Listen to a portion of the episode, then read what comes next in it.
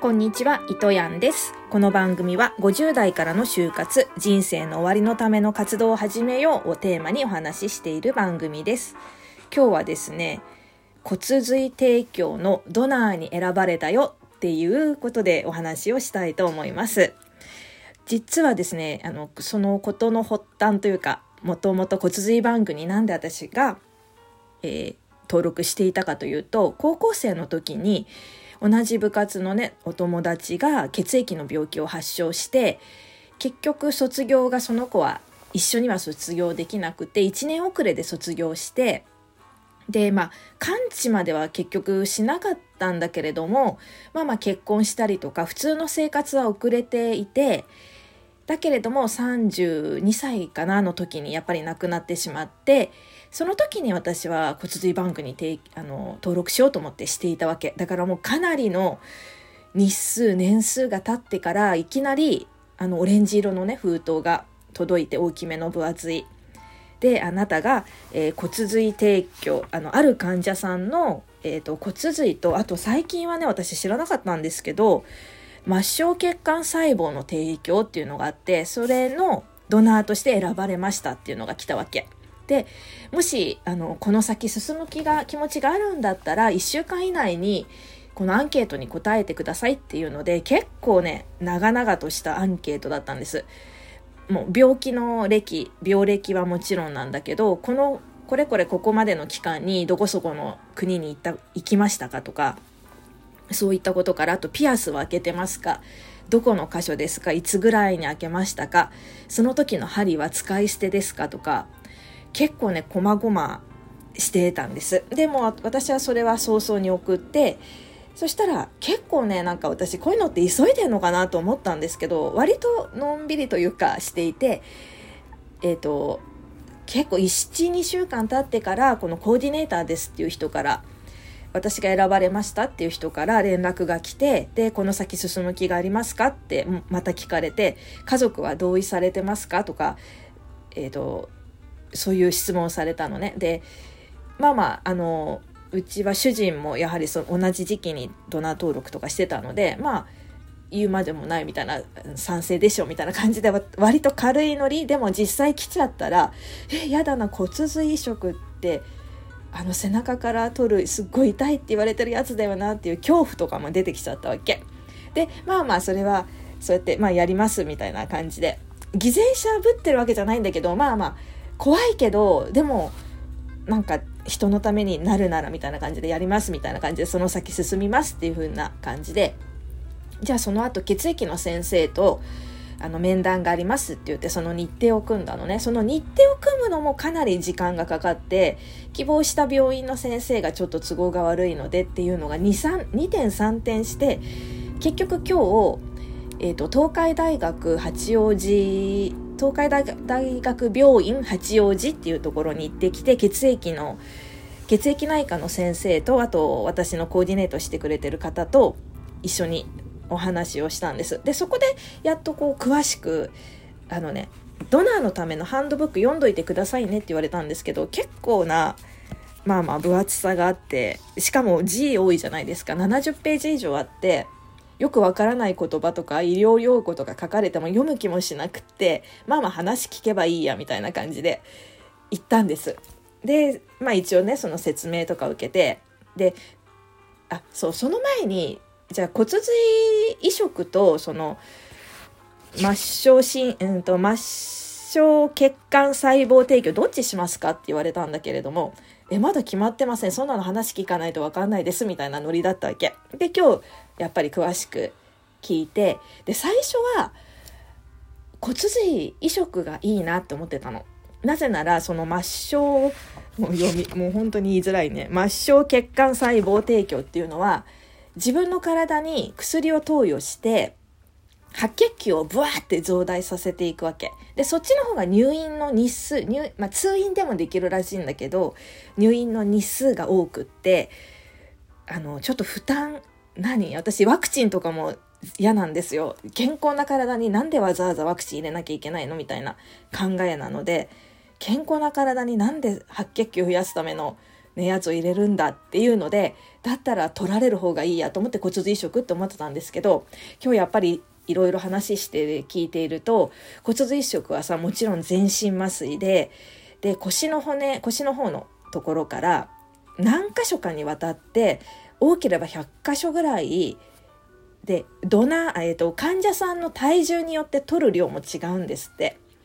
なのでそう何何十箇所時には100箇所ぐらいになる時もあるみたいな話とかを聞いてうわーと思って。で終わってからもやっぱり腰が痛いとかなんかありますみたいな。で全身麻酔って結構やっぱりリスクじゃない？であーって思っててたんですよ。ででそのでもう一つの方の血、えーと、末梢血管細胞提供っていうのは日数が多いからなんか体の負担があるのかなみたいなちょっとそういうふうに思ってたんだけど実はその,、えーと、その薬を注射で入れるからそれが毎日3日ぐらい入れてあの白血球を増やしていくんですって。で白血球を増やすとどうなるかっていうと,、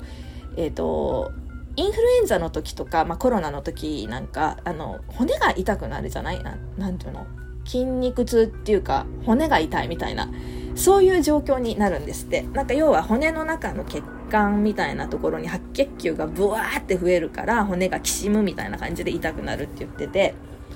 で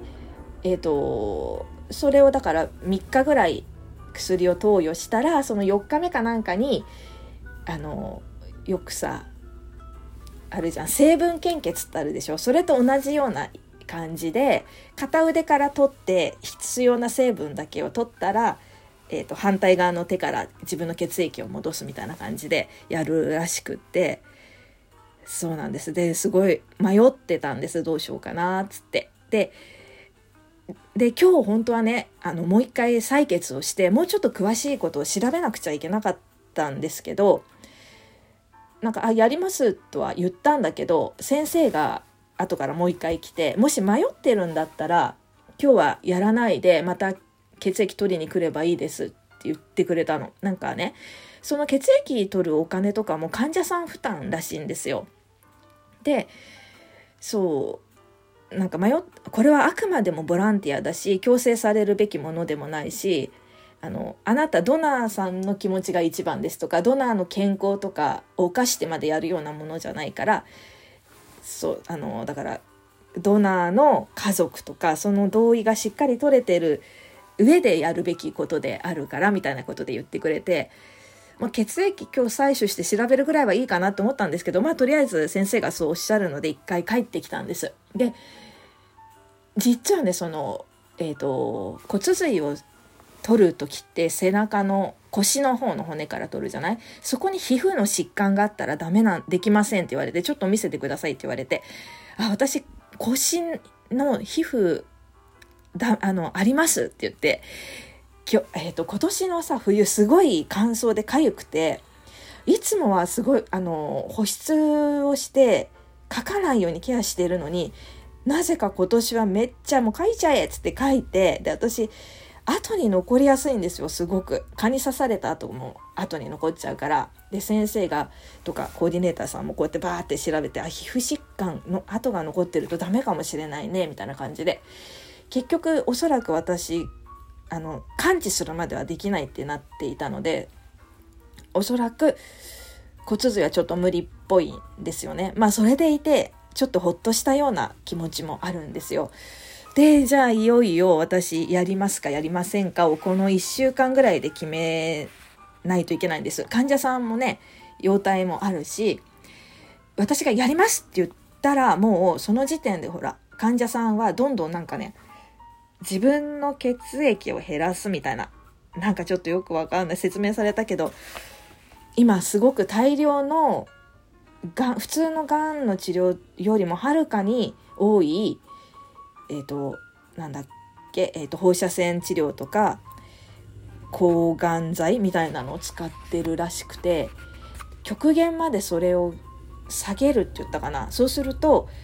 あ白血球の数を減らすって言ったのかなそうするとあの風邪とか病気とかなりやすいから無菌室の状態にしてゼロになったらなくなってしまうから少しだけある状態から健康なドナーの人のそれを入れるっていうふうにおっしゃっててそのタイミングとかもあるから本当にいい加減な気持ちではやりますとか言えないんですよ。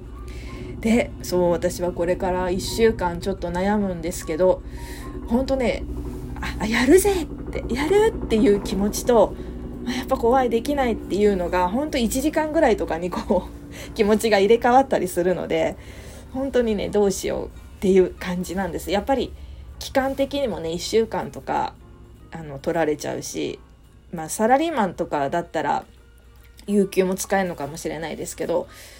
雇われパートとかだとねそうもいかない。その期間働けないので収入も減っちゃったりとかまあいろいろ